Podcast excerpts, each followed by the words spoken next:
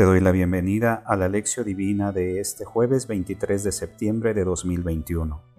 En el nombre del Padre, y del Hijo, y del Espíritu Santo. Amén. Oh Dios, que has puesto la plenitud de la ley en el amor a ti y al prójimo, concédenos cumplir tus mandamientos para llegar así a la vida eterna. Por Jesucristo nuestro Señor. Amén. Escuchamos la lectura del Santo Evangelio según San Lucas capítulo 9, versículos del 7 al 9.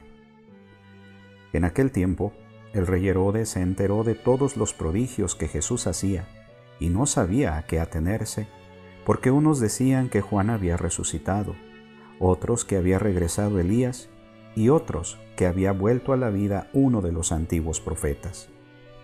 Pero Herodes decía, a Juan yo lo mandé decapitar. ¿Quién será pues este del que oigo semejantes cosas? Y tenía curiosidad de ver a Jesús. Palabra del Señor.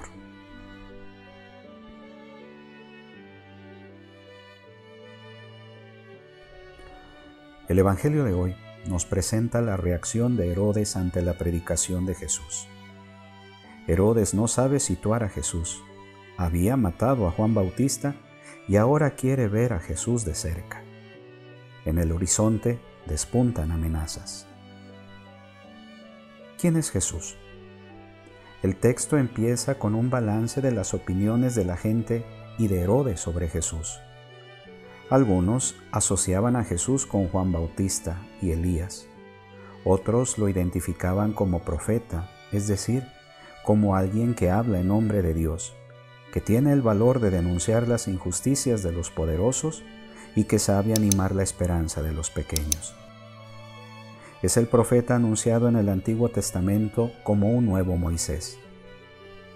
Son las mismas opiniones que Jesús mismo recoge de los discípulos al preguntarle, ¿quién dice la gente que soy yo?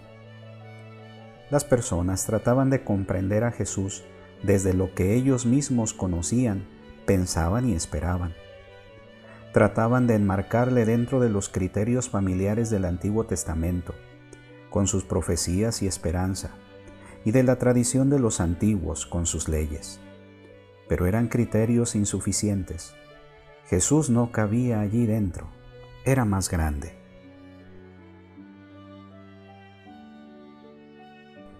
Herodes quiere ver a Jesús. Entonces Herodes dijo, a Juan lo decapité yo ¿Quién es este, pues, del que oigo decir tantas cosas? Y buscaba verle. Herodes, hombre supersticioso y sin escrúpulos, reconoce ser el asesino de Juan el Bautista. Ahora quiere ver a Jesús. Lucas sugiere aquí que hay amenazas que empiezan a despuntar en el horizonte. Herodes no tuvo miedo de matar a Juan Bautista, no lo tendrá tampoco a la hora de matar a Jesús. Cuando le dijeron que Herodes trataba de hacerle preso, mandó a decirle, vayan a decirle a ese zorro, yo expulso los demonios y llevo a cabo curaciones hoy y mañana, y al tercer día soy consumado. Herodes no tiene poder sobre Jesús. Cuando en la hora de la pasión Pilatos manda Jesús donde Herodes para que investigue sobre él, Jesús no le da ninguna respuesta. Herodes no merecía respuesta. Hay veces en que se confunden los tres Herodes que vivieron en aquella época, pues los tres aparecen en el Nuevo Testamento con el mismo nombre. Herodes, llamado el Grande, gobernó sobre Palestina del 37 al 4 a.C. Aparece en el nacimiento de Jesús mató a los niños de Belén. Herodes, llamado Antipas, gobernó sobre Galilea del 4 al 39 después de Cristo. Aparece en la muerte de Jesús. Mató a Juan Bautista. Y Herodes, llamado Agripa, gobernó sobre toda la Palestina del 41 al 44 después de Cristo. Aparece en los Hechos de los Apóstoles. Mató al apóstol Santiago. Cuando Jesús tenía más o menos cuatro años, murió el rey Herodes. aquel que mató a los niños de Belén.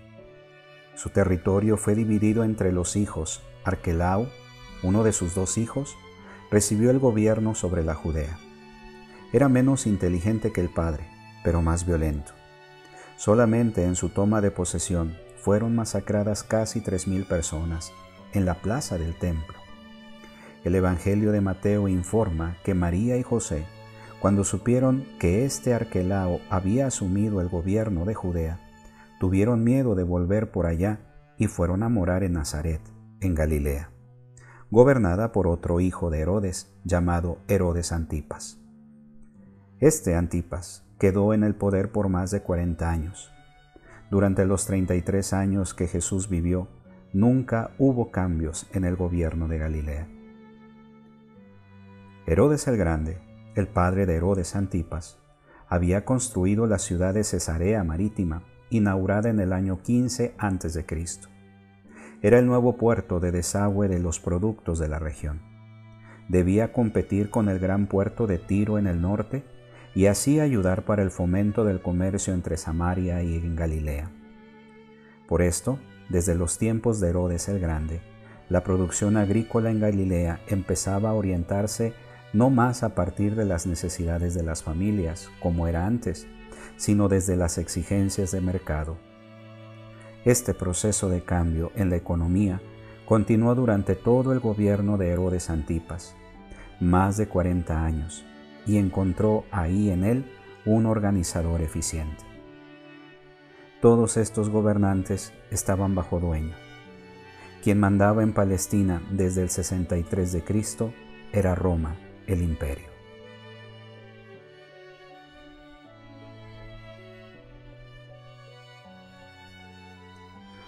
Ahora tengo que preguntarme, ¿quién es Jesús para mí?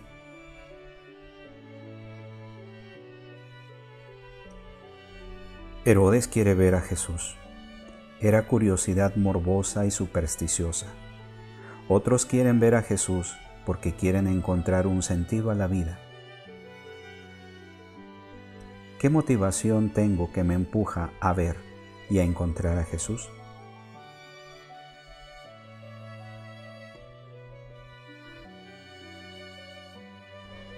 Oremos. Sácianos de tu amor por la mañana, y gozaremos y cantaremos de por vida. Alégranos por los días que nos humillaste, por los años en que conocimos la desdicha. Amén. En el nombre del Padre, y del Hijo, y del Espíritu Santo. Amén. Que tengas un bendecido día.